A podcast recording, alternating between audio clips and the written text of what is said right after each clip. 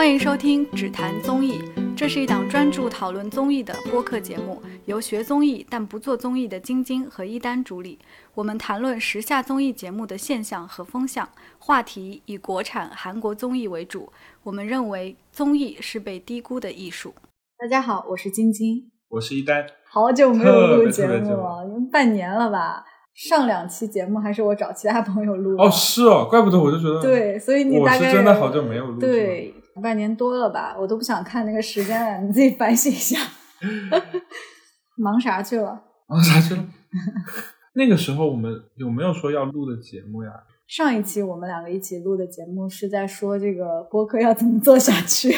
有一个原因是，确实好像没有很多让我们觉得很激动的节目。对，而且我现在有点担心之后的，因为你看现在那个《快乐大本营》也没了，然后湖南卫视整个也变了，整个综艺的环境，我觉得就对，可能越来越危险。对，很多话题都不能做。最近感觉比较受欢迎的一波是喜剧节目，一波是感情关系类的节目吧。我觉得身边人好像看比较多的脱口秀大会啊，然后最近的那个一年一度喜剧大赛，然后就是再见爱人吧。但再见爱人好像也不是一个爆火的综艺，好像只是在一个圈子里面，大家觉得最近做的还蛮好的综艺。嗯，但这个综艺是属于那种播了好几期之后，突然才开始慢慢进入大家的视野。对，韩国那边其实也最近也没有说特别火爆的综艺节目什么的，呃，老罗的那些项目还是在平稳的进行。最近看了那个安宰贤的那个《运动天才》，十五页里面好多节目可能是要建立在你看过《新西游记》或者对这些人有一些基础了解的前提下，才可以觉得很好看吧，不是特别正式的大综艺的制作，它还是一个短综艺的感觉。嗯，啊、除了这些，哦，《披荆斩棘的哥哥》好像也还不错，对。但我其实没有完整的看过。我是最近有完整的追韩国的那个街头女战士。它是讲什么样的？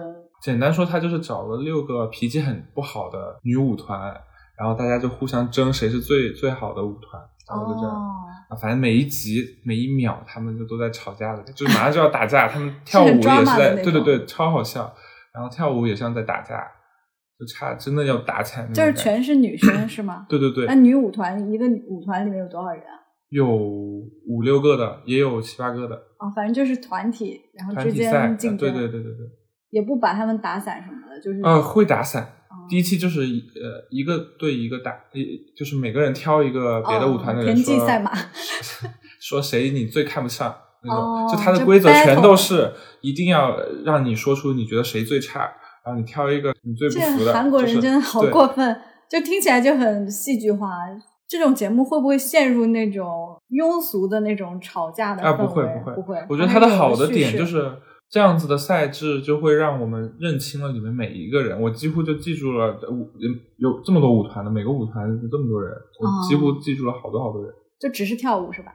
就不，他们每个舞团都会编舞，就实际上哦他们是编舞有点像浙街那种，但是是就是他们平常的工作就是，比如说给艺人编一段舞啊、哦什么的，明白。然后去给艺人伴舞这样。一个是说他们本身跳舞有有多厉害，第二个就是他们之间的那个吵架的那个氛围，就感觉每个人都很有个性，然后他们彼此交流的方式就是用舞蹈。我看舞蹈类的节目，确实基本上都没有看国内的一些比较火的，包括这届，还有那个舞蹈风暴这些，我都没有对对对对看过。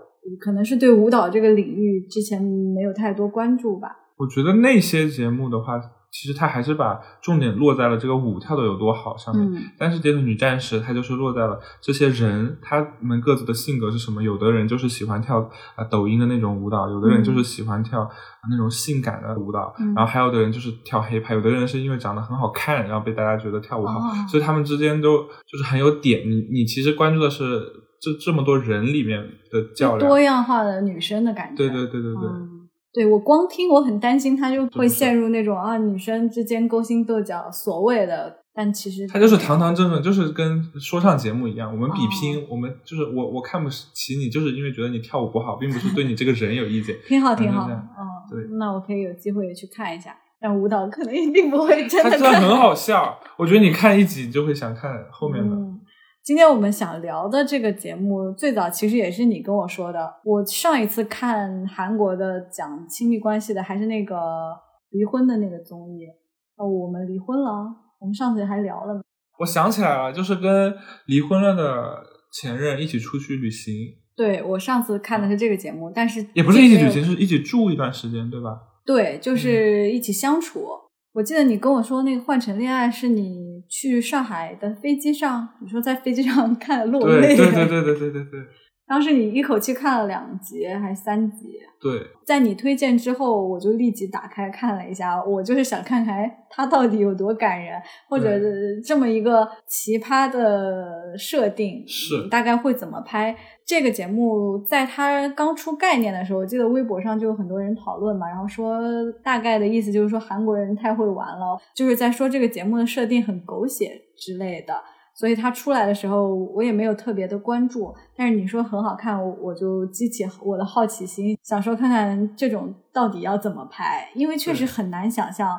它的设定就是说，有四对前任要住在一起，他们可以选择跟新的人发生关系，也不是那种 就是恋爱关系，或者是还是选择自己的旧爱想要复合。网友总结说，在前任的眼皮底下找下家，我觉得总结的非常好，就是四对之前的情侣要打乱重组，然后他们前面都是不公开谁是谁的前任的。对，看节目的时候觉得很有点趣味性，有点趣味性。对，就是观众在前期的时候还可以扮演一个那种侦探的感觉。是的，是的。要说一下，这个节目也有观察团。在观察团这一点的设定上，是和过往的恋爱节目嗯一样的那种设置。对对对，就是观察团的人和我们看到的是一样的素材，他们去根据这个素材分析一下现在的状况。但其实他们就只是观察，也没有任何推理什么的。对他们没有没有竞赛，对没有竞赛，真的只是观察。而且他们这一季也落泪很多，就是观察是也因为这个。他们之间的感情发展有很多嗯带入自己情绪的部分吧。因为实际上我们在生活中，就是如果知道公司里谁跟谁之前谈过恋爱，就很就会很想知道到底是谁啊，然后就会去猜。是的，你说这个我就立即想到了一些，就是这个不方便说的是。这个性质是这个节目他自己发，就是他发现了，其实所有人都有这个兴趣的，所以他就去。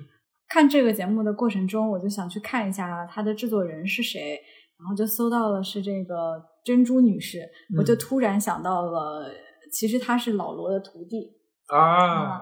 老罗在十五夜里面做了一系列节目，叫《出差十五夜》，就是老罗带着他的那个《新西游记》那套游戏去不同的剧组公司什么的。有一集就是他去 TVN。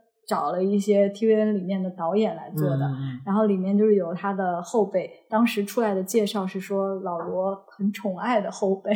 他做过的节目就包括《花样青春》《三十三餐》之类，他都有参与过。就应该就是在老罗团队里面很早就在做节目的。当时有一个环节是让他们写在做的节目吧，珍珠就写了一个说，呃，恋爱综艺，就是他并没有说名字。导演组就问哦，是一个恋爱节目。他说对对，现在还不方便透露名字。然后后来发现哦，这个就是换成恋爱。对，那个时候还蛮早，可能就是已经在做一些策划了吧。然后因为这个换成恋爱的名字，我在想，当时他的确也不方便公布吧，因为一公布大概就能猜到是个什么样的情节。而且他这个名字起的特别好，我觉得第一集的时候，观察室的嘉宾那个龙真和三文弟就在说这个换成。起的特别好，就那种上下衔接的感觉。是，三门弟还开玩笑说，如果这节目叫 Cross 恋爱，他就不要参加了。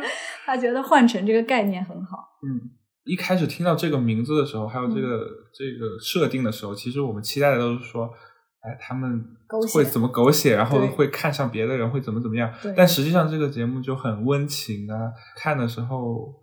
你就会发现，其实每个人对自己的前任还是有牵挂的，就是他能带出来这些你完全没想到的故事。对我，我觉得很有意思的是，我在看，比如说《再见爱人》这种吧，很多人都说是婚姻劝退啊，或者是说看的时候会看到一些不想看到的东西，呃，就是当然也有温情的部分，但是换成恋爱看完之后，是你觉得还挺想谈恋爱的，对，并不是那种看到了。很可怕的部分。当然，他们之间也有一些不好吵架、一些嗯感情中比较狼狈的一面。但实际上，整个看完以后，你还是觉得拥有一些共同的回忆是一件很值得去做的事情。这个也是我在我们中间这好长时间没录节目，我们两个可能在生活还有这个感情方面都有一些新的想法的嗯体会。对，这也是我觉得最近一段时间好像对于这个恋爱这件事情少了一些消极的情绪吧，嗯看了更多好的一面。说实话，我我去想象，比如说我真的我我如果去到这样一个节目，然后我看到我的前任嗯，分手的两个人在一起，就是很会有很多化学反应的，就是你你会愿意和前任一起参加我节目吗？我是这样想的啊，如果他愿意的话，我懂，我就去啦是之前那个周辉还是敏英里面的一对嘉宾，大概就是说，如果对方发起了这件事情，那么他会觉得对方可能是想要复合，或者是说对方有一些我就不管在想不想想法复合，对对。对我，我觉得对于参加这个节目的嘉宾来说，嗯里面有一些也是自己做博主啊，或者嗯是有一。些可能是想曝光的这个欲望。嗯。嗯，所以呃，另一方来说，参加节目可能就有两个动机了，一个就是可能是想复合，嗯然后另一个就是可能真的，要么他也有这方面的诉求，要么就是他想要成全对方，还挺感人的吧？是反正就是，当然得双方都同意了才可以参加这个节目。我觉得不管怎么样，两个分手的人愿意见面，这个是本身就是有点感人的。嗯，相信大家听到现在也听出来了，我们现在的状态还是比较 轻松和自由。嗯但大体上，我还是想说一下我们这次想聊的思路吧。大方向上，我还是想比较自由和开放的去聊这个话题，但我们还是大概会分几个部分吧。前面还是主要会关注在这个节目本身的设定上面，嗯以及这个节目我们觉得精彩的地方和和导演组一些很精妙的设定吧。嗯第二部分，其实我们想聊一下这些嘉宾，包括亲密关系里面的一些感情，我们怎么看待这个节目里呈现的一些东西和这些嘉宾的性格，以及这些嘉宾身上展现的我们觉得印象深刻的一些故事吧。嗯其实也是由节目挖掘出来的一些东西。最后就还是想要聊一下这个《换乘恋爱》作为恋爱综艺里面的一个全新的角度，某种程度上拓宽了这个 恋爱领域可以讲的故事，以及整个恋爱类别的综艺在综艺市场里面的一个大概的情况吧。回到这个《换乘恋爱》节目本身哦，我们在录制之前其实看到芒果新出的那个节目，对，叫《做朋朋友也没没关系系》，应该是没有买版权，我想。它是一个什么会员定制节目？我们看了第一期，只有半个小时，嗯，但是里面的很多设定和《换乘恋爱》的第一集呃一模一样。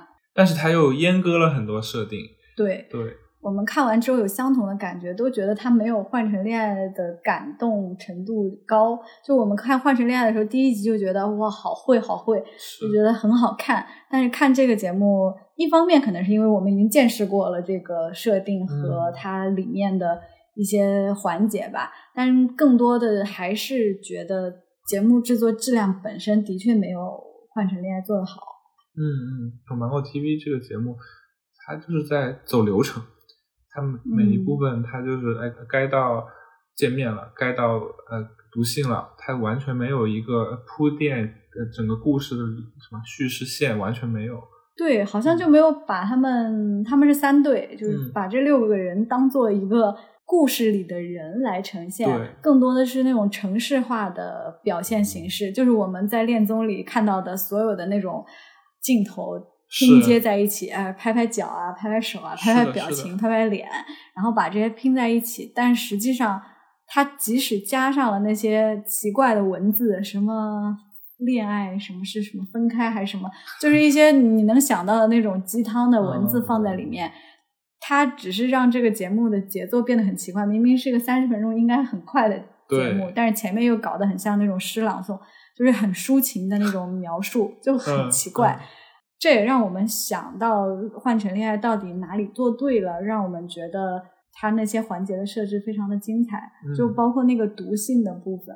毒性应该是在第一集吧？对对对对我觉得那个地方就蛮精彩的，就没有想到他能做这个设定，就觉得导演组心思蛮细腻的吧？可能因为她是个女导演，我我不知道，可能也许跟性别没有那么大关系，但是就是这个导演组，总之他特别的细腻，他能 get 到的那个你在我眼中是什么样子，然后用这个来介绍你自己，这个设定还挺巧妙的。刚刚录之前，我们其实也讨论到了，呃，为什么换成恋爱它展现出来的东西就能让你更感动？虽然芒果 TV 的那个节目好像把它骨架的东西都抽出来了，嗯，但实际上更多的在做节目的时候，应该是去描述这个人物在这个故事里面的细节。我们在看《换成恋爱》的时候，能知道，就是比如说，呃，惠善分享说她男朋友当时并没有公开是谁啊，会根据她的穿搭送她花什么的，呃每天都会送她花，是。以及呃，普贤分享她说男朋友在他们一起在日本旅游的时候，男朋友怎么照顾她的啊，这些细节，对，然后这些东西叠加在一起，是放在那个毒性环节前面的，也是放在他们见面的那个环节前面。嗯其实是要给一段感情一些铺垫，你才能让他后面的东西成立。不然你就观众什么都不知道，然后你就让他们 两个见面，观众当然只是看热闹啊，就想说芒果 TV 拍出来那个版本就是只有一些表情啊拼在一起，你也不知道，就完全没有办法带入那个情感。对，我觉得这个本身是真实关系的综艺节目的一个优势，就是它有很多呃，因为这两个人是真实的关系，所以他们有很多之前的故事可以去讲。嗯，但是呃，在芒果 TV 里就讲，感觉这六个人都是演员，他们各自就是过来扮演彼此的前任，对你这样就没法带入进去，也失去了这个本身设定的优势吧，就会跟其他的恋综一样了。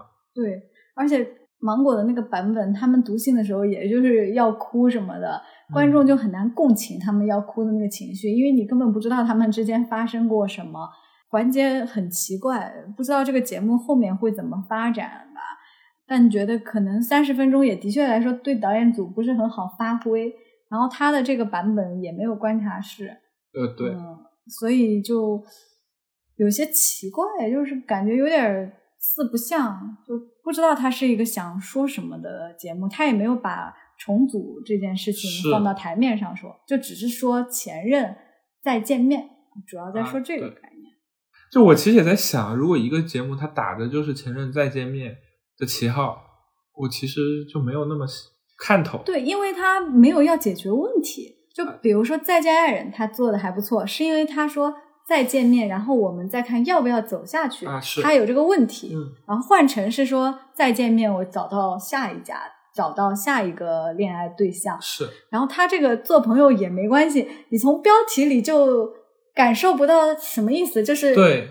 在做朋友。其实如果是这个命题，我就觉得这两个人得是打死，就是他之前是那种呃互相吵架什么的，这呃离婚啊什么的怎怎么样的，反正就是两个人打死都不能见面，见面就会吵架的这种，哎这样的人可能哎见面说试试看能不能说上话，或者是做朋友们也没关系。对，你就哪怕是个调解节目，啊我觉得也比现在这个状态好。现在这个状态就有点尴尬。回到我们这期要聊的这个换乘恋爱，你在这个节目里面有觉得印象比较深刻的一些环节的设置吗？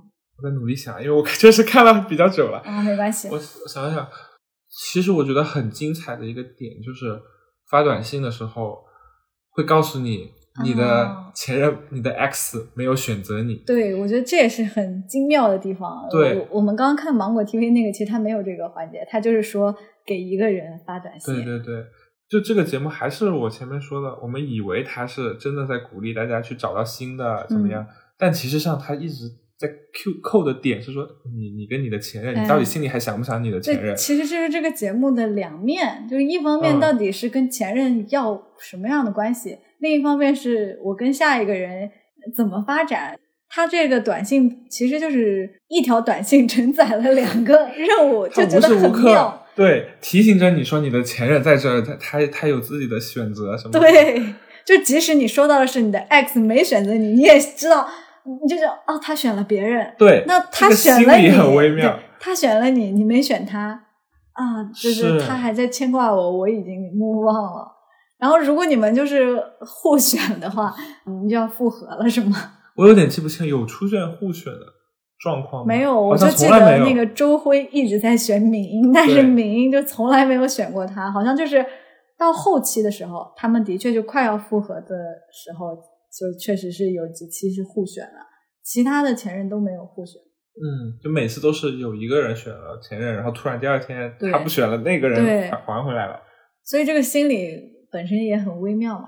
对，还觉得比较，我想想啊，哦，它的也不是说它的规则啊，就是说它的叙事上挺挺有意思。每一集的最后会揭晓，哎、哦哪哪一对是情侣。对它是我看这个节目的一个哭点。对，可能很多 人看了会觉得上头的一个地方，它有一种这个节目组手里兜了很多有料的东西，然后他一集一集的放给你，啊，但是只给你放一点点。就是嗯刚才说这个也是它机制上的一个设置。我们刚才说的读信和短信都是一个小的环节的设定，但它整体大的环节的设定是说不告诉大家前任之间的关系，嗯然后让观察团和观众都能参与到里面。对于观众是这种参与感，对于他们里面的这些主角来说，就他们就是要演戏，对对，其实他们也互相不知道，而且他们都猜错了。弹幕经常说“笨蛋美女”，就是 里面那个普贤和惠善两个人，就是从来没有猜对过、啊对但是有眼力见的人就很容易看出来。你看那个 Coco 和那个敏英，他们后面就很容易猜出来，觉得哦应该是谁谁谁。哎，我在想，不知道状况下好一点，还是知道状况下好一点？不知道的状况下就可以不知道好跟别人，对，不然就要看眼色。因为你想啊，你要对某一个人感兴趣，你知道他的前任是谁，你不得总对你怎么样就会对标他。对对，但是对他们来说都一样，他们知道前任一定在场，只是不知道具体是谁。但是他们猜了就猜错了，比如说普贤之前说那个明在的前任是敏英，他就说他还会跟敏英说一些什么，然后结果他跟 Coco 一直在掏心掏肺，完全搞错了。然后观众来说就觉得看着挺好玩的，嗯但是对他们来说可能其实有一点胆战心惊，在那个环境下还是很微妙的。当时看的时候就忍不住为节目组就称赞，就想说太会玩了。就除了这些以外，我印象比较深是节目组设置的那个，你可以问他的前任一些问题，就是他在约会之前什么的。嗯然后这个也很有意思，就是因为你说谎或者是说实话，就没有人管你。嗯，就比如说后面那个有一个很精彩的地方是那个 Coco 要约那个周辉出去，然后他还问那个周辉的前任，也就是敏敏英英，他喜欢什么地方嘛之类的。然后敏英就说嗯喝咖啡什么的，Coco 就说记得他说过不喜欢咖啡啊 什么，然后弹幕就会说啊敏英就有一些小心机，如果你不想让你的前任和某个人在一起，其实你也可以在从中做一些事情，你不是需要特别坦诚的讲出一些话。他反正我觉得很多规则都是在刺前任，刀尖上舞蹈对，比如说那个要跟新的人再去之前跟前任约过会的地方，对他就是把男生选的那个约会的地点放在桌面上，让女生去选择。嗯，规则说的是尽量不要选择前任的那个地方，因为前任地方你肯定知道是哪里，因为你去过嘛。尽量打散，让大家去不同的地方。但这个经历真的很有意思。你有跟新的人去过和前任一起啦有地方？那个感觉是怎么样的呢？我是觉得好像，除非那个记忆非常深刻，就比如说你和前任在那边发生了很大的往前走一步，或者是吵架，或者是一些印象深刻的点，你才会对那个地方有特别深刻的感情吧。但节目里也确实是这样的，是嗯，比如说第一次去约会的地方啊，或者是经常吃的一个地方啊，，对这个特别，如果有一个新的人来的话，他其实是会冲淡之前的那个思念的。如果你对你前任还有感情，或者是你们还有羁绊的话，嗯，怎么样都会你说会洗刷那个对记忆，你不会被你和前任去过这个地方影响你当下的情绪吗？就是你肯定会再想起前任，嗯，就是前任而且故事会很清晰，你在这做了什么什么的。但是想起过一次之后，其实就有有点被冲淡了，就好像你突然打开一个尘封的盒子，然后它已经嗯，对，但不同的是，你在现实生活中，你肯定不会告诉现任说这个是我和前任经常来的地方。就是假如不小心就不会刻意说真的，不会刻意做出那种我要跟他去洗刷之前的记忆这种事。你知我知的一个事儿。对，但节目里就不一样，就是那个新的人他明知道你和前任有这个记忆。对。所以，如果那个新的人是真的挺喜欢你，或者想要有所发展的话，他还是希望能够表现的好一点，能帮你把这个记忆给更新掉。嗯，但在前期其实还是比较难的。我觉得很明显能看出来，前期除了明在之外，哈，其他人好像都比较保守，就比较稳定，就不会说贸然的去呃跟新的人接触。嗯啊，政权不一样，政权当时是我觉得大反转。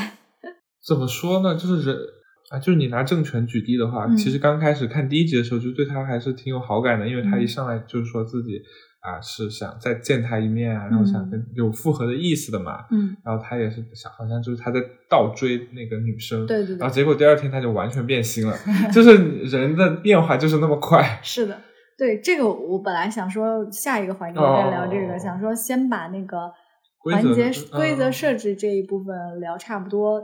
另外一个我觉得印象比较深刻的是，新嘉宾加入的时候，节目组的设计很有戏剧感。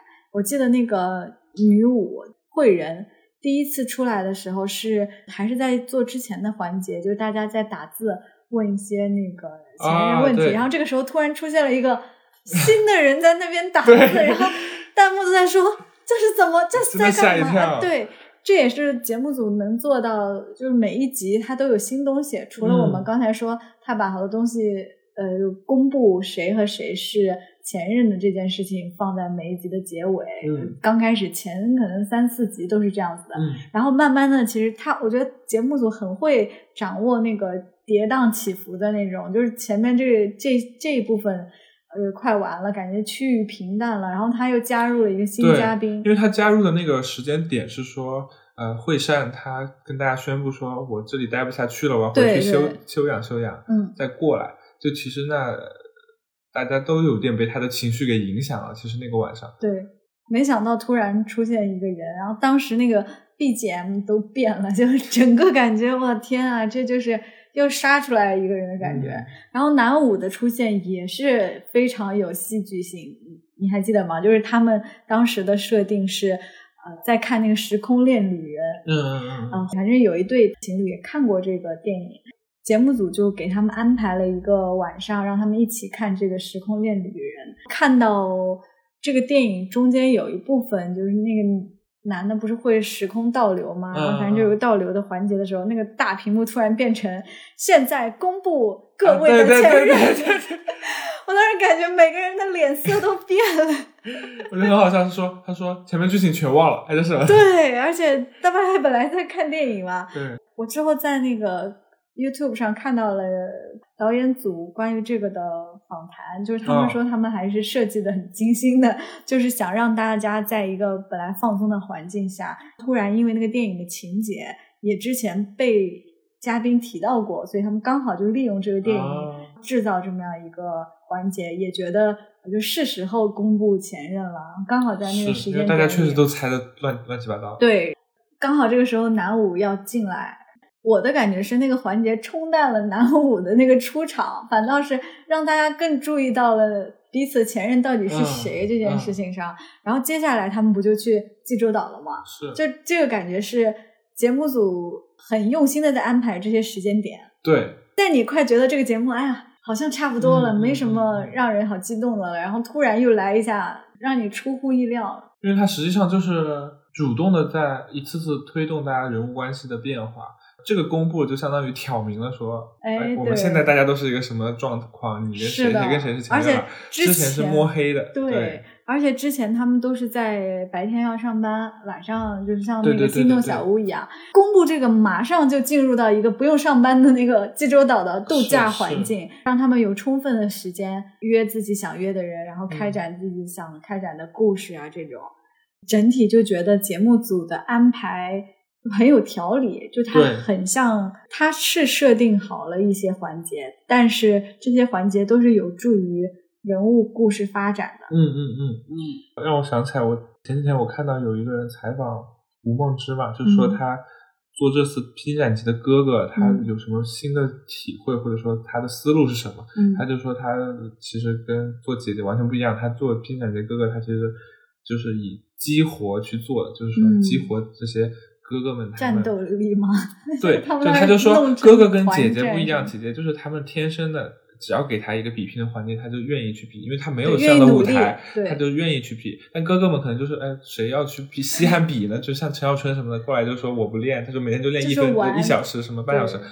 所以他们就是，其实他是帮他们激活他们的，其实他们心里还是有战斗欲的，只不过那个战斗欲可能是为朋友、为兄弟而战，所以他一直是嗯家族的概念。我觉得到这个换成恋爱也一样，其实他是在激活大家，要么是对前任的爱恋，或者是要么是激活自己对新感情的追求。其实他很多的规则的设定都是在促使他们做这样的下一个选择。对，我觉得后面那个浩明他有一些转变，可能也是因为看到您在特别主动的在追求普贤，然后弹幕上很多观众也会说他是被刺激了，所以这样。嗯当然，这肯定是其中一方面原因，他自己想也有嗯一些作用啦。但整体节目设置，我们还是觉得就很精妙。对，然后确实是我看至少到第七集、第八集的时候，我都没有倍速或者快进过。嗯我觉得对于一些好看的东西，你确实是舍不得 去快进，或者有一些呃很精彩的环节，你就很怕错过。嗯它很像看电视剧的感觉，但是因为它是真人秀，你会觉得它比电视剧更真实和刺激。我觉得现在好多电视剧都写不出这种是好的，它是高潮迭起的感觉。你说他狗血，其实是另一种程度的狗血。对，他有狗血在里面，但他又不完全是那种刻意写的很假的那种，就是他又是建立在真实事情上对的。它的安排不会让你觉得他是故意要激发人的不好的那一面，就是狗血。我们通常觉得好像是故意要激发一些矛盾什么的，嗯他不是说我不希望你感情好，他没有那种撕扯的情节，就是说前任不好啦，或者是说给前任的使绊子是啊，的是的是的不是这种情况的狗血，就是那种很有那种起伏的这个感觉，很容易把观众带入进去。这也是为什么很多人觉得看的会上头嘛，就是很在意这些人物的发展，就是他已经进入到他们的那段感情里，就非常想要为他们的感情点播 点播这种。机制上好像可能这一部分聊差不多了对，它其实就是最后结局的那个选择嘛。啊。对，说到这个，我其实觉得唯一有一点点，也不是说遗憾吧，就是觉得到了最后一集表白的那一集，觉得好像有点刻意在说那个换乘的概念，就是有一些、他那集是不是这个地方直播的？有点夸张我记得是直播吗？我有点忘了。不是直播吧？他就是开车嘛，对吧？啊对然后就是把前任送到那个地方，然后看他下不下车，就是完全贴合换乘的这个意思。但是那个场景就觉得，可能因为他那个就突然觉得不是现实生活中会经历，就是特别仪式感了，你就觉得嗯啊、但我觉得坐在最后一集也还不错啦，就是给这整个故事一个 ending 这种。嗯机制的部分讲完了，其实我觉得可以说这个机制的设置是让这个节目变好看的一个基础吧。嗯接下来就是说角色的选取，包括这些人物他们之间关系的发展，就是这个框架下面的内容。因为就像我们前面说过的，两个之前相爱过的人见面，他们本身就是会有很多火花的，就是就是你能预想出很多不一样的情况来。所以这个节目其实它就是通过这些规则，把这些每个情况都尽可能让它去促成。对他这个选角其实很好想，不同的分手时间啊，不同的恋爱时长，然后他们做了一个选择。呃，长期在一起了，就是浩明和普贤这一对是在三年半嘛，我记得。嗯明在和 Coco 是那种分手了很久了，对因为对对校园的爱情年好像是十年了，十年了因为他们是高中还是嗯那个时候在一起的。周辉和敏英他们两个是也在一起几个月吧，好像只是，但是分手了也有一段时间，可能一两年这种。惠善和郑权是才分手三个月，嗯，没多久，反正而且也在一起没多久。对对我记得我看完第一集，我还跟你说，哎，怎么这个男的搞得这么痴情，就最后还在一起不到六个月什么的？嗯，最后那一对其实真的印象不是很深了，我觉得。他们两个的出场就扮演了一个把这个剧情再往前推，但实际上因为他们出场的时机很晚了，都已经大概到很后面了，所以他们也没有机会和工具人的角色。对，没有机会和其他人有所发展。看完这个节目之后，我就确实觉得，就时间长的在一起的情侣的确很不一样。就是对彼此很熟悉。对，我觉得反倒是也不是说向往吧，就反倒是觉得对恋爱长久有不一样的感觉了。以前可能觉得。啊哦，恋爱其实一年两年也差不了很多，但是嗯这次就发现哦，他们在一起三年半的感觉真的不一样。就是我们讨论过，就是浩明有一集是给他留饭那一集，啊啊，对对对对对对对，就是特别的自然，就是你会发现很多东西就刻在骨子里的习惯。是当时情况就是说，普贤好像是那天要干嘛？去哪了？没回来，有有点晚，然后其他人都嗯在吃饭了。前一天他们两个就是好像有点吵，有吵架了，对哦，有没有互之前发短信？对，之前普贤其实是表达过，好像还想和他在一起，嗯还是说还还想挽回，因为觉得自己可能之前有一些任性小女生的情绪，嗯希望可以再继续啊什么的。然后浩明表现的就是特别的决绝，就是那种我来这个节目就是为了了结跟你之间的感情，希望大家就是都是这样的态态度态。度对嗯然后普贤当时，哎，我真是觉得很感人，就看他们两个对谈，我就觉得很想哭。哎呀，不是觉得很想哭，是真的哭了。我记得当时浩明好像说了一个，说他很好，什么反正也说了一些他的好话吧之类的。普贤就问了一句说：“你哥哥就不能爱这样的我啊，对对。对对，我当时觉得，就是那种三年多的感情，怎么能说没就没？然后觉得是浩明还有点太理智了。虽然他很理智，但是他还是有一些行为上是形成了习惯，并不是他自己说的那种陌生人和的决绝。嗯，就那次对谈之前，浩明都是对他爱答不理的，就是有明确的界限。。对，然后那一天之后，第二天晚上大家一起吃饭，然后普贤回来的晚嘛，然后浩明就是给他留了饭，嗯，反正就是等他回来之后才去把饭端出来给他。对，放在微波炉里吧，还是什么之类的。对对，后来普贤不是因为状态不好回去了吗？嗯，有个镜头是浩明蹲在那儿哭了，我也觉得很嗯感动。而且他们这一对是唯一有很多那种视频素材的。普贤在 YouTube 是个 vlogger，、嗯 他就拍了很多之前恋爱的故事啊，嗯，他们两个之前有共同的记忆啊，浩明给他制造了一些惊喜。我不是也拍几年 vlog 吗？虽然嗯之前是因为工作嘛才开始拍视频，但是现在就觉得有一个很有意思的是，vlog 就是记录的大多数都是开心的时候，就不会说你很伤心的时候肯定不会拍下来。所以他的那些视频看的你就觉得哇，这么好的两个人啊是为什么会分手？你在这些男女嘉宾身上有没有找到一些共情的东西，或者是说你对哪些人印象比较深刻一些？第二次揭晓的就是普贤跟浩明，对吧？我记得就是在揭晓他们的时候，我对，哭哭的还蛮的。第一集其实我就哭了，但是 哭完以后第一集就是我就说，小哭，对，第一集我哭完我就跟你说，才五个多月，我哭啥呀？到第二集真的是大哭。对，就觉得好像两个很相爱、很相爱的人，还是会有因为各种原因分开。嗯，然后这个其实这种情况是很多人都会可能会遇到的。你是共情到自己之前的经历呢，还是说只是真的就为他们两个为别人的爱情落泪？就是共情到这种感受吧，很可惜的一种感受，就是说觉得两个人以前相爱过，但是因为一些很小的事情，或者是因为某个时间点，就是要分开了。对他们分手的那个点也很奇怪，就是因为好他像就是买咖咖啡对我当时觉得啊，这么小的事情，但你当时这个就是积累的过程，对你就会觉得很很能体会当那种感受。对，就是他根本不是那杯咖啡的问题，他是积累到了一定程度，这些年来一直都有的问题。就其实两个人说合适吧，其实也还是很合适的，嗯毕竟在一起那么久。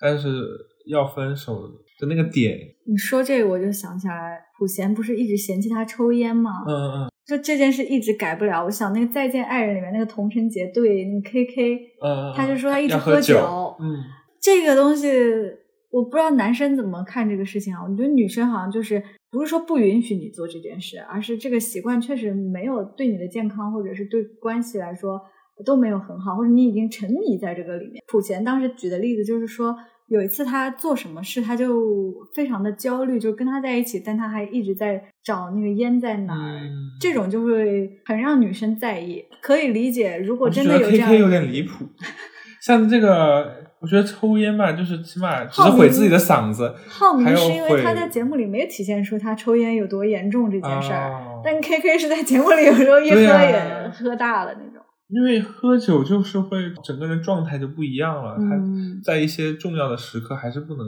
对，我觉得 K K 就不说了，因为他整个就是小孩子，整个节目里大家也都看到他一些无令人无语的行为。但是浩明至少前面来看，他都是非常正常的一个行为。嗯而且我特别可以理解他为什么要和他划清界限。我觉得的确是，如果你和前任，尤其是在一起那么长时间的前任，如果你不主动去划清这个界限，就很有可能又回到原来的那些问题里面去。哪怕你们复合，就还是会有问题。对，我前阵子有一个体会，就是说两个人如果一定要分手的话，那那个问题就是致命的，就是其实是很难，嗯、怎么说呢？对，一定是有东西对，让其中一方决定了说不能继续下去。所以你也是对最长久的这一对最有感觉的。嗯，然后比较不能怎么说，也不说不能吧，就是说有点搞笑的周辉就一直、嗯，对 周辉那个真的很奇怪。周辉前几集还挺多人觉得他是一个憨憨的，说他是腮红宝，觉得他憨憨的，看嗯起来没有什么攻击性，但是他的职业背景很好，他不是蓝洞的工作人员，工程师好像还是什么嗯的，而且人好像看起来也不错，也没有流露出什么。但是到后面几集就发现他是个控制狂，啊就是很可怕。中间几集的时候，大家都在骂敏英嘛，就说骂敏英在郑权和周辉之间犹豫不决。就今天发短信给周辉控制住自己的情人，然后明天发短信给郑权说什么我们还可以再聊一下什么，想和他还有一起买戒不能摘下来什么的。嗯啊，他们中间还有一些真心话大冒险的环节啊。这个有意思的地方是，这个节目中间的那些游戏都是他们自己发起的。啊，对对对，他们都是自己要待到那么晚的，就是一直 一直在桌上坐着喝酒，都不睡觉，三四点。你像呃《再见爱人》里面，或者是我们其他那个心动信号那些节目组会给他们设置一些游戏嗯啊环节去促进他们的交流。可能是这些嘉宾选的真的蛮好的，他们有一些主动性，想要去了解，而且他们的确。看起来就是抱着一个想要再找一个新鲜的人的这个基础，哦因为他们就想要了解不同的人。包括后来很多弹幕说觉得 Coco 没有在帮明在和普贤，因为 Coco 给明在建议说可以让他去了解一下其他的女嘉宾什么的。嗯因为可能我不是说 CP 粉啊这种，我当时看觉得无可厚非吧，因为你来这个节目的时间确实比较短，你如果不充分了解其他人，你怎么做选择呢？很少会有那种真的见面就确定的吧？但感觉明在真的是那种很拉好感的直球男生吧。嗯嗯嗯嗯说到直球这个事情，之前我有个朋友，我们还聊过这个问题，就是说，虽然我们在恋爱节目里面都特别爱看到直球，包括影视剧，我我们看那个《机智的医生生活》，会觉得俊婉那个角色是一个很直球的，就直白的就说我喜欢你，我们要不要在一起？但是到现实生活里面，女生或者男生，我不知道，就面对直球的时候，又会是另外一种感觉，就不那么容易接受。我就说，主要可能还是看长相。主要还是看那个氛围。假如你对这个男生也没有不好的感觉，或者是你们已经有一定的接触了，你觉得他的这个直球是有一个自己的判断，觉得他对你有而不是说盲目的说上来说我喜欢你，你觉得很我变态。我觉得这个就是有视角的问题。你看电视剧就是上帝视角，你就知道他对他有多喜欢。哎，你的直哎球就是对我，就是会觉得很就应该这样。是的，是的，所以或许我们呃喜欢直球，看直球，就是也是希望我们自己比较直球。我不知道啊，就可能确实，如果对方是个很直球表达的人，你又不了解他，你又不知道到底怎么想的。对，我觉得在有人表白的时候，你可能还是会想，我不知道你会怎么想，嗯就我可能还是会想，哎，他到底是基于什么样的判对对对断？就是他的喜欢是多喜欢呢？哪种程度喜欢呢？他喜欢你什么呢？是有太多想问的问题了。对我之前会反思，是不是有这种想法的人会比较不自信一些？就是他到底看上我什么，会有这个想法？但是我后来觉得，也不只是怀疑对方到底有多喜欢自己，而是说好奇对方到底是怎么看待我们俩之间的关系。也许他只是想要不吐不快，就想把这句话说出去，问题就丢给你了。那这种就觉得好像也不太对劲。节目里还有什么你觉得印象比较深刻的？我觉得前面比较感动的，就刚才说那个浩明的那个哭，然后还有给他留饭，还有一些不经意的一些行为吧，就包括担心他冷啊，或者聊天的时候他们经常会坐在一起啊，会观察彼此的状态。还有就是米英那个。被很多人吐槽 说觉得他动摇什么的，但我说实话啊，虽然看的时候我也觉得有时候有点气，我想说这个女的到底在想什么？但是我跳脱出来想，加上后来发现周辉是个控制狂这件事情，我也觉得可以共情敏英的一些想法。说实话，人性角度来说，很多人都是那种吃着碗里的 看着锅里的，对，都想要有更多的选择，而且是他了解周辉是什么样的人，因为他们之前在一起。但是他又不知道别人会不会给他带来更好的关系啊？嗯，就像刚才说 Coco 的那个建议嘛，多了解一些人也没什么问题。嗯，我是感觉我在看的时候，自然的会想站前任那一对。你明知道他们两个是前任的关系，就是他们分开了，他们分开肯定是有原因的，但你还是会忍不住想要说，哎，这两个前任之间能不能有点火花？对，就一定会有复合的。对，我就感觉就好像就会心里期待着他们能不能再呃有点故事什么的，而不是完全想看他跟新的人接触。嗯，你站复合主要还是说觉得浩明这一对吧？是，主要是这，就是我不不不应该这样说，就是我就觉得，比如说前任这一对在一起，我会更希望去看，我就更想看前任发生就他们之间的氛围感觉很好。对对对。哦。我还有一个比较感动的点是，Coco 和明在有一次的那个对话，就是 Coco 说什么，呃，I was finally able to close the book 吧，呃，close the final page 还是什么的，就是大概说他和明在的这本书就 ending 了。而且当时他们俩出来吃饭，是因为明在好像以为 Coco 在普贤面前讲了他什么坏话，因为普贤好像中间有一次。改了他的约会对象，本来选的是明在，后来他又选周辉去了。反正大概有这么样一个呃阴差阳错，看起来好像是他的前任说了他什么不好的话。明在这个人有好的一点，就是说他有什么困惑和问题，他会马上去解决。他只求好的一点，他就是找 Coco 说这个事，然后 Coco 也很坦诚的跟他说了，他们就聊以前的感情，说以前还是很多不成熟的想法，觉得。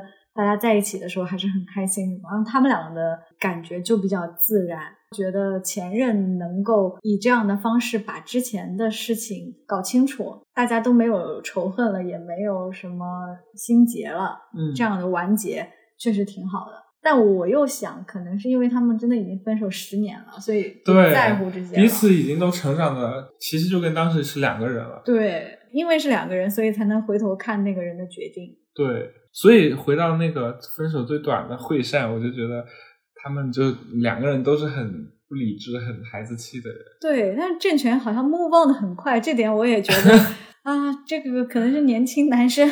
那个惠善生日那天也很好笑啊，我就觉得哦，那个视角很有意思。对，就惠善以为他是因为他生日，所以要给他做那些事。惠善那天生日约了郑权，还是郑权约他呀？去买花，去买花，对。然后本来普贤也去的，然后普贤看到那个惠善，就是很有呃宣誓主权的那种感觉。对，因为他们俩在讨论什么吃什么餐厅还是之类的。对对对。然后就让他们俩自己去了，然后惠善还觉得他跟他度过了一个很。很像之前恋爱时期的一天，对，然后结果后来郑权当天就没选他，并且后来在采访里就说，其实他完全没有想到那是他生日什么的，对，因为惠善以为是因为他生日，所以他特地提议去买花，实际上他并没有，他只是想跟别人一起去买花，就很唏嘘。就我觉得跟恋爱关系也是一样的，就是两个人分手之后，你们的状态也是不一样的，对对方的期待也不一样。你也没想到对方这么快就会。嗯，每个人的速度也不一样。对，因为他们毕竟在重建的那个时候，郑权说的话，我还当时还被感动呢，说，呃，为什么从来没有在街上偶遇过呢？啊，还被狠狠感动了。结果 第二集就打脸。你是那种会跟前任保持联系的人吗？不会，我也不会。我们两个都是同样的。只要不是不欢而散，就还是有微信。对我不会删微信，就我不会拉黑，但是一定也不会再讲话。我微信几乎没有拉黑过，对，也不会点赞，就也不会屏蔽，当做一个陌生人，也不会特意去讲话，就躺尸在好友列表里。对，哎，我们俩的类型好像，难道是因为我们都是同一个星座？但我以前很喜欢很喜欢过的那个人，就他如果找我，我还是会回的。就是其实大家找我，我都是会回。对，很喜欢喜欢过的那个人，哦，我也不会主动找他。对呀，没有爱，没有恨的那种感觉，就是平淡。我的情绪好像我没有特别的爱，没有特别的恨那种感觉。就想说，嗯，管他怎样。其实留着也只是想看看他会变成什么样吧。对。那你会有那种心态吗？不希望他过得太好，太不 希望他过得太差。我就是看到他，比如说变丑啦、变胖啦，我就是还挺开心的。就是说一些无伤大雅的、不太好的事情发生在他身上也 OK。就想想说，哎，我跟他在一起的时候是。他最好的时候，什么的这种感觉。我记得我有一次跟朋友讨论到这个事，我就说，我觉得希望就是前任如果刚分手，就不要太快找下一个。嗯。另一个是说不要过得太好。嗯嗯。然后我那朋友就说，你好善良啊，我希望前任死。我说，当然他肯定是开玩笑的啦。我觉得每个人对待前任还是。不同的感受。呃，回到这个节目上，就是既然可以和他一起上节目，肯定对他也不会是说有多大的仇恨。嗯。但说回这个，呃，之前看《再见爱人》，那个朱亚琼对老王好像就是有蛮大的，他那个也不是说是仇恨，因为黄志忠不是说觉得他是复仇之旅吗？就是要。总是要对他咄咄逼人，他的那个咄咄逼人，其实其实我觉得是他所求爱的一种方式。对对对，而且有点让我想到之前我们聊那个我们离婚了那个节目，先于恩说问他的前夫，就是问很多他在意的问题。我觉得和朱亚琼的出发点是一样，虽然他们是离婚了一段时间了，就并不是说在冷静期或者想要复合什么的，但我觉得女生有的时候她的视角。就是希望你的关注，还有你的一些回答吧。对，就是完全不表达，就是你就不知道到底是。我看《再见爱人》那个节目，发现这种情绪也不止在女生身上，感觉张赫也有一点，他老想要让那个郭柯宇回答他到底有没有爱过他。啊，对。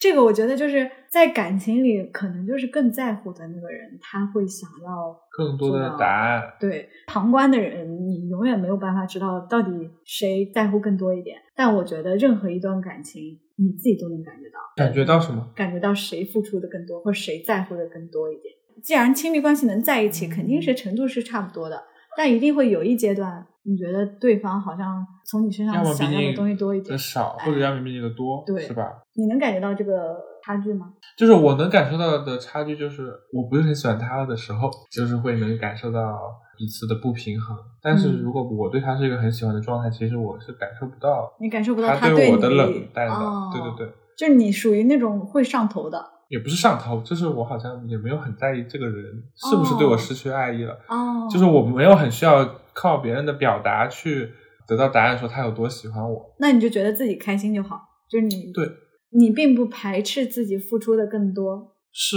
就是我感觉好像他接受了我的付出，就是对我的一种喜欢。可哇，怎么那么那么卑 微？对啊，但是我觉得可能就是在爱里面会这样。我我感觉想跟前任一起上这个节目，要么就是有未了的心结，要么就是两个人已经是朋友的状态了。对对对对对，我觉得像 Coco 和明在就是这样，都希望彼此能够找到下一任。就是他们两个就是完全其实不太在意那个对方的感觉吧。对。但而且我觉得 Coco 最后选择明在，其实也是没得选。没对他真是。处境比较难，而且他一直是节目里面看的比较清醒的，有一点点像那个童晨杰在那个《再见爱人》里面，就是他对别人的感情好像都看得还比较呃清楚啊，很会安慰别人。因为他没有自己要苦恼的事儿，我觉得是。对，我觉得比较有意思的是，这个节目或者其他恋爱节目，都好像是把我们平常人的感情变得更有仪式感一些。嗯嗯嗯，就是因为你就像朱亚琼说，一定要拍婚纱照啊什么的，这些你在现实生活中，呃，没办法要求的事情，你到了一个特定的棚里面，到了一个环境里面，你觉得对方就可能会配合你做这些事情，但这些事情究竟能改变多少，我觉得也很难说。就比如《换成恋爱》的结局。明在和普贤在一起了，但他们是否真的能在下节目还在一起呢？这其实很难说。但是敏英和周辉就是复合了的话，他就会变成一个确实是是个情侣的状态。你在看这些人故事的时候，有没有那种让你觉得很警惕的时候？看到别人的故事，你觉得啊，我在感情里不能这样，或者是说我也有这个问题？我懂你意思。我是感觉，就是假如真的遇到周辉这样的控制狂，真的是走远一点。对，遇到很控制的人。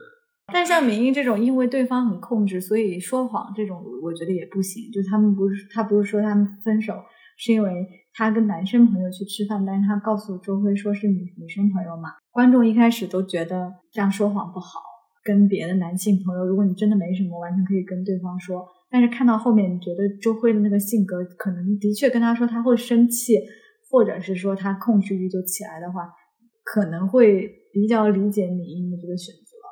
嗯，我警惕，我我我会感觉好像，我就希望自己不要变成小丑吧，就是就是你说像浩明那样，就是想要体面一点。但我最后真的觉得浩明有点可怜啊，对，就是他也不是那种讨人厌，但他就是那个转变让你觉得就是很可怜。pathetic，令人可悲。本来你想要划清界限，结果你自己被这个节目的机制也好，你自己的心态调整没调整过来也好，被激发、被刺激成了一个想要拼命挽回，然后最后就不择手段，就是那种下跪抱大腿的这种感觉。是，你就觉得好悲哀啊！就是感情到最后这样，我觉得还是要果断一点。对，这个是每个你每一个的选择，你就是。想好了再做选择，然后已经做了选择就不要反悔。嗯，我觉得这部分也聊差不多了吧？感觉我们分享了很多 个人的感受，这好像是之前节目没有过的，但我觉得也没关系，就是还是比较自由放松的去聊。听众会不会觉得我们很啰嗦？应该还好吧？就觉得可能 他说谁没谈过恋爱，让你们。我觉得大家也都会有类似的经验，或者是在看恋爱节目的时候也会思考这些问题吧，关关于亲密关系的一些问题。啊，我最近不是也读了一些亲密关系的书嘛，所以就看恋爱节目也会带入一些理论的知识，对别人的感情都可以指指点点，感觉还挺有意思的。就是如果我觉得我们的听友也有一些想要分享的，或者是你觉得这些。角色这些人物啊，这些嘉宾，你有什么样的共情，或者是说你很喜欢谁，或者是觉得很可惜没有复合的，或者没有在一起的，或者有一些你想要抒发的感情，也可以在评论区给我们留言。最后就想说一下，你觉得恋爱这一块综艺还有什么可做的吗？感觉现在的市场就已经穷尽了。这个有一个进步是说，从以前的那种相亲就完全的那种陌生关系。到暧昧这一段的丰富程度，大家已经发现不如后面的 有感情基础的，尤其是感情基础越长，它的丰富程度越深。像再见爱人那种，他们在一块生活十年的这种关系，真的很复杂，你都不能用基础的理论去拆解它。第一集的时候，我就记得。不论哪个恋爱节目都要给我来说吊桥效应，我就 当时我就看了想说又来，而且我觉得对于这种在一块十几年的关系，这种什么效应对他们来说没有用的，就是你这些节目哪怕在当下让他有什么心动的感觉说之类的，你也只是一个促进的作用，而不是就是那种第一面的心理学理论可以解释的东西。要你选的话，你觉得你自己比较喜欢看哪一类的恋爱综艺啊？就我们之前聊过，像《心动信号》这种相亲的、初见的这种，我们也看过，就是一些日韩的那种，啊对对对像郎君的那种，就是游戏化的这种相亲的节目。然后还有一些啊明星恋爱节目，我们也聊过，什么闺女啊那些系列，就芒果 TV 啊就是李维嘉主持的。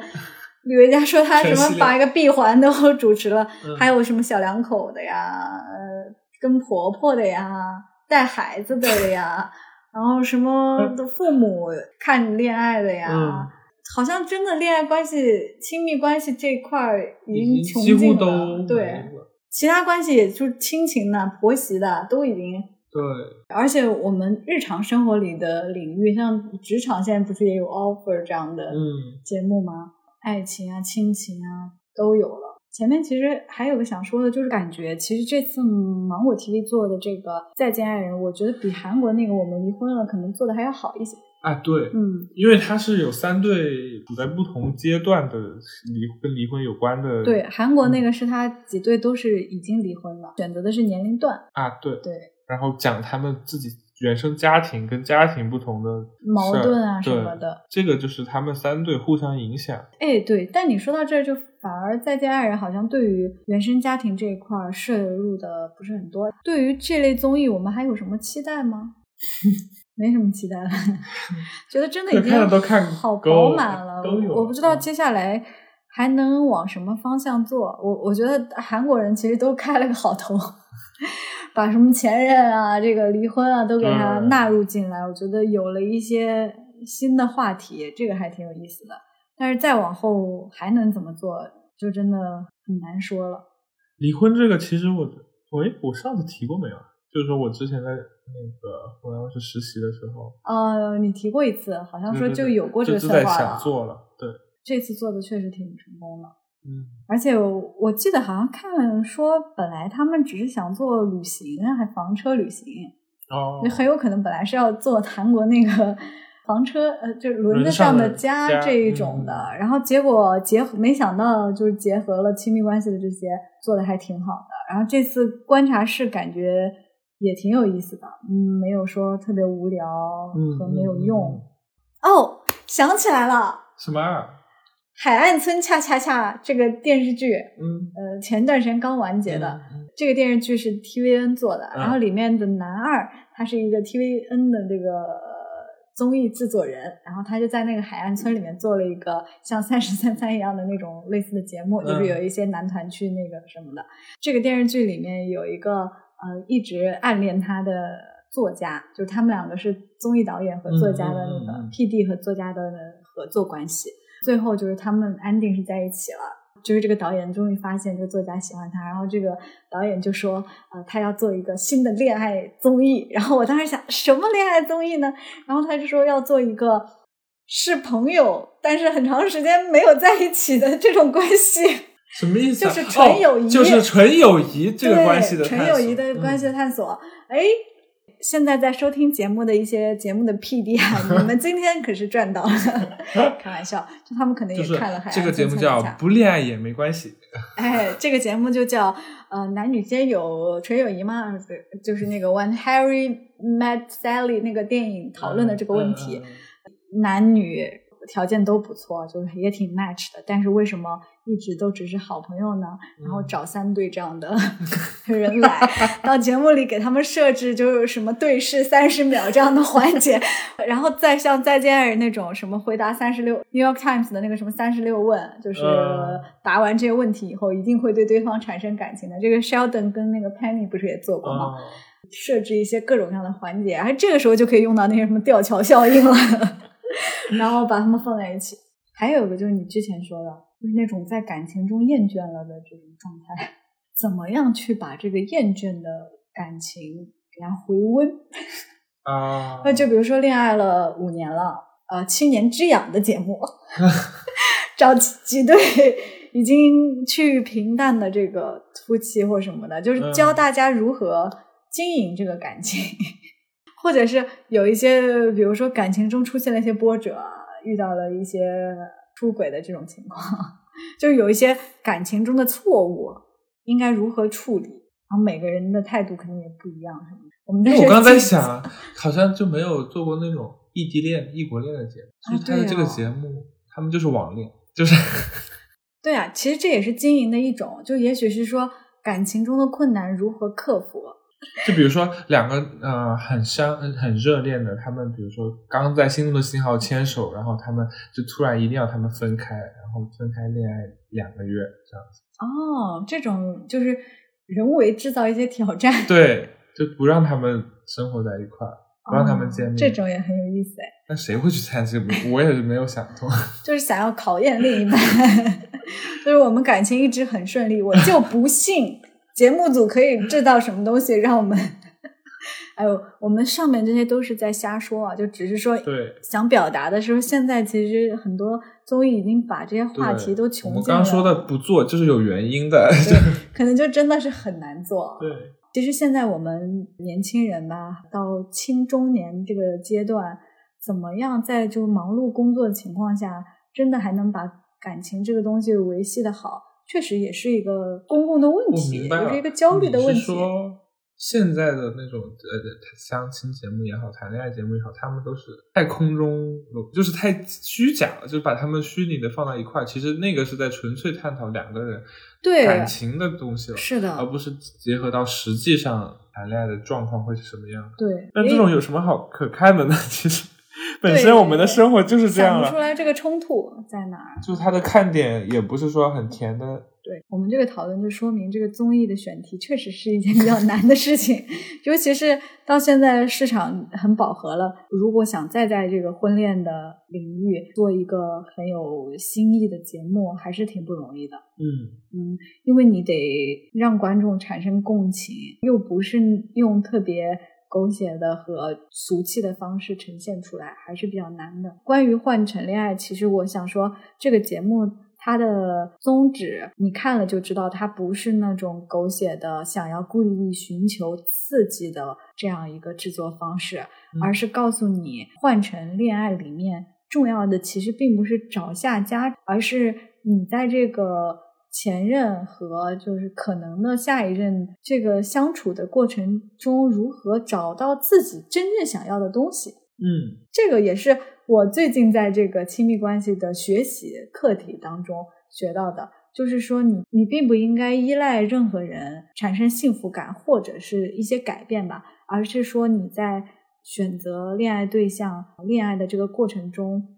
如何更加认识自己，明确知道自己更需要什么？嗯，就是一段恋爱，其实也不是说想要跟这个人走到什么样地步，更多的是发现自己需要的是什么。对，过去我可能没有觉得恋爱关系、亲密关系这个事情对一个人有多重要。就是像之前我我也提过，有一个喜剧的专场。Daniel Sloss 的那个 puzzle，他就说那个 relationship 并不是人生中必备的一块拼图。嗯，但是我现在觉得，或许有了这块拼图呢，它。不一定是到最后是一定会在一起的，而是你有了这个东西，可以让你更加认识自己。因为你如果你完全没有经历过亲密关系呢，你就没有办法从另一个人身上发现自己的某一面。就除了发现，其实还就是更多成长。就是说更多一个是成长，一个说更加呃坚定自己是什么样的人啊，然后，或者是更加知道自己为什么被喜欢，就是你被喜欢的原因是什么。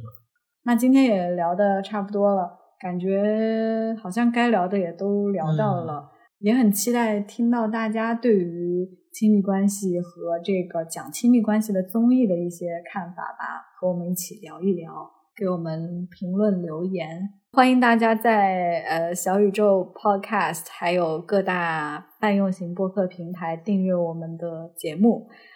也欢迎大家给我们好评留言。嗯，今天这期节目就是这样啦，下期再 啊没有下期好的好的，下期再见，拜拜。只谈综艺，每期节目最后会有后采的部分，在后采当中，我们会和大家分享录制节目的感受和想要补充的内容。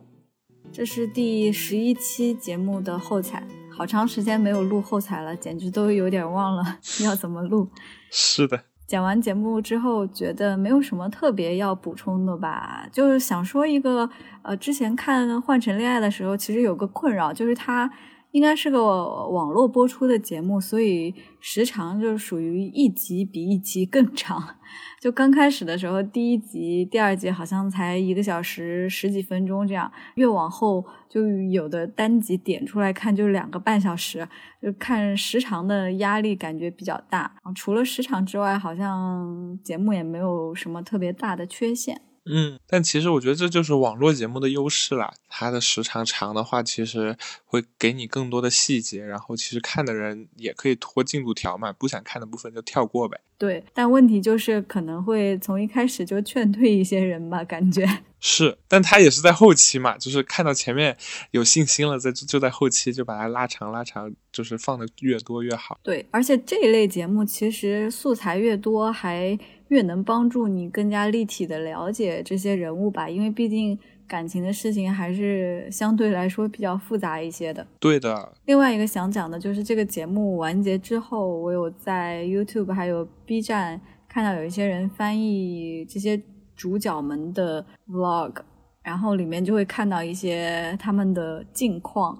今天早上刚刚看到一条说浩明戒烟的那个消息，嗯，我也看了，他说自己戒烟了三十一天嘛，还觉得挺意外的，但是可能也是这个节目给他带来的改变吧。我就想起来《再见爱人》完结了之后，那 K K 不是也说他戒酒还是什么，反正就是有一些改变。是，我觉得节目的力量还是蛮大的。就是如果没有这这个节目，我觉得他俩都到多少岁都还在喝酒抽烟。而且浩明还说他戒烟其实还是下了很大决心的。然后我就看到有一些弹幕就有人说啊，他可能是为了普贤啊，或者因为参加节目什么的，还有一些复合党在留言。但是另一些人呢，我觉得讲的也很好，就是他戒烟并不是为了某个人，就是他其实也是为了自己，然后也为了之后的感情吧。然后还有的留言就说前人栽树，后人乘凉，这个也是我想说的，就是一个人在一段亲密关系当中的成长，受益人未必是当下的对方，但是从这个宇宙能量守恒的 角度来说，大家都是在变好，总有人因此得益，也是挺好的。听完剪辑后的节目，你有什么想要补充或者是说明的吗？嗯。我是意识到，其实这两个节目都是关于前任的节目，只不过一个是啊恋爱分手的，还有一个是结了婚离婚的，就是这两个前任的关系，嗯，他们是要有不同的打开方式的嘛。两个节目其实选取的角度都挺好的，就是像换乘，其实它一方面是在比如说暴露他们的问题，但更多可能是希望他们有新的发展，还有。呃，看看就是这个新的发展是说，呃，跟新的人或者是旧的人是不是可以有不一样的发展？然后对于再见爱人来说，其实呃，因为结婚，他的那个感情浓度肯定跟谈恋爱是不太一样的。他们所以更多的是在发现问题、解决问题，我觉得。然后两个节目相比较而言的话，前面那个还有很多，比如说大家一起玩啊，然后聊呃。就是感觉不只是只有感情方面的东西，但是像再见爱人，就是完全就是儿女情长的事儿，从旅行开始到每一次吃饭，全都是在聊这些，然后每个人的心动啊什么的，所以呃后者就是完全聚焦在感情上面了。后来我想想，我觉得跟节目组的选人也有关系，他是选了三组，就是他们三对是因为感情上面有摩擦，所以离婚的。这个节目就是在讲他们之间的感情纠葛，应该如何去改变、发展、解决问题。你说的这个，其实我也有一些感触，就是换成，毕竟他还是要有两个视角的呈现，一个是对于前任他的处理，另一个是如果他发现了新的喜欢的人，又要怎么去处理。其实他们中间有很多游戏的环节，就不止在解决过往的问题。嗯，觉得更多的可能是认识新的人，但是再见爱人他就不一样，因为他没有新的人要去 了解，他主要要做的就是回溯他们之间过往的问题。我是在我们录完节目之后才看完再见爱人的，刚好看完大结局。看完之后，我就去听了那个展开讲讲他们说再见爱人的这一期，然后里面阿康提到了一个还挺有意思的观点，可能跟你刚才说的有一点像，也不完全像。他说的那个观点是觉得再见爱人有一个优点是他们剥离了一些现实和社会的因素，只是在探讨这个感情。因为假设把一些啊社会地位啊物质的因素加进来的话。可能会使得整个问题变得更复杂吧，或者是说可能引起一些公共的讨论之类的。但是啊，如果只把注意力放在感情上面的话，问题可能更容易聚焦，或者大家讨论的点和共情的点也比较容易发现一些。嗯，我觉得节目组在选人的方面还是下了功夫的，就是嗯，起码是三对不一样的感情问题。如果真的都是现实问题的话。就会很像一个民生调解节目了，而且现实的问题是不可能通过一场旅行去解决的。对，我就想到我们之前聊那个《我们离婚了》里面不是有一对年轻的离婚夫妇嘛？他是两个都是 vlogger，他们的离婚原因就是非常现实，是因为那个男方的妈妈好像和女方的妈妈在嫁妆还有一些很现实、很现实的问题上有一些矛盾。导致了他们就没办法互相往来，嗯，这个引起的讨论其实就是另外一方面的。我觉得就是节目组有不一样的去呈现的方式。对，因为那个他们的故事也挺令人唏嘘的嘛。其实重新在一起就觉得其实两个人挺配的、挺合的，女方也没有多么像那个她妈妈这样子讨人厌啊什么的。我觉得就是还是现实的问题。对他可能呈现的就是另一个角度，就是现实的问题也很难解决。我觉得现实问题和感情问题两种都是需要某一方或者是双方都做出改变的，并没有难易之分。只是如果专注在感情上面，大家可能更容易共情吧。嗯。另外，要不要说说我们这次节目其实聊的还是比较放松，或者说？没有特别多的章法去想要分析这个节目，你感觉这样子的形式或者氛围，你自己录的感觉怎么样？我其实觉得我们这次聊就像录播课之前我们会聊的那样，就是像那个时候的状态。其实那个时候状态也是挺好。对我上礼拜还跟另一个做播客的人在聊。他说他在录播客之前，如果要是要聊某个话题，他又不会跟别人聊那个话题，他都要等到 录播课的时候再聊。我当时是觉得有点夸张，而且我觉得可能提前 re 稿也有一定的必要。有的时候你还是要稍微整理一下想说什么。但是这一次其实我们相对于之前来说，整理的工作就少了一些啊。确实像你说的，比较像是之前。在讨论的时候的样子，我剪辑的时候也觉得我们这次就是笑声很多，不知道会不会被人说 老在笑什么。所以希望大家也不要太抱着哎可以听到特别多的干货去听。嗯，希望大家包容我们吧。如果你有什么想听的内容，其实也可以给我们留言。我是觉得做这个播客，我自己的想法是最好是可以慢慢的去调整，尝试一些不一样的事情。嗯，而且我觉得我最近是觉得听播客还是希望喜欢一些轻松的，可以更多在比较随意的场合去听的。嗯，同意。好。那这一期后采就这样啦，跟大家说拜拜了，拜拜，拜拜。